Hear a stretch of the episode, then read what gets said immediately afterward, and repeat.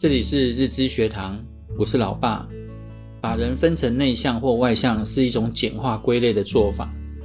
很少人是极端外向或是极端内向，大多数人是在中间区域。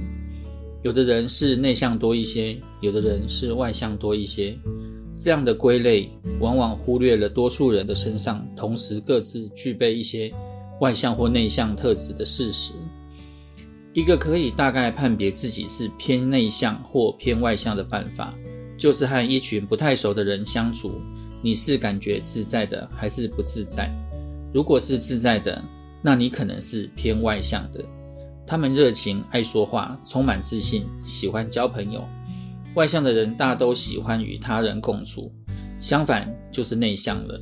内向者一般是安静低调。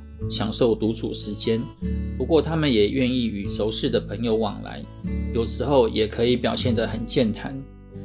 内向性格基本是天生的，我们可以观察到，儿童时期的表现最为外向，随着年龄增长，内向或外向就会定下来。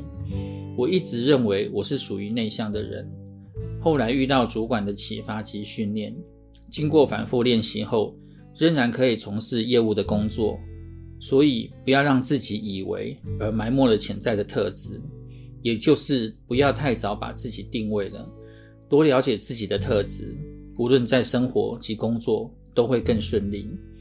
无论是内向性格或外向性格，我们都应该要充分运用自己性格特点，这是自己的优势，然后可以找到另一种性格的人互相搭配，协助自己处理不擅长的事情。两者有互补的作用，通常会有较好的表现。通常外向者会被认为比内向者更有领导才能。不过，美国沃顿商学院研究发现，内向的领袖比外向的领袖表现更好。没想到吧？希望对你们有帮助。我们下回见，拜拜。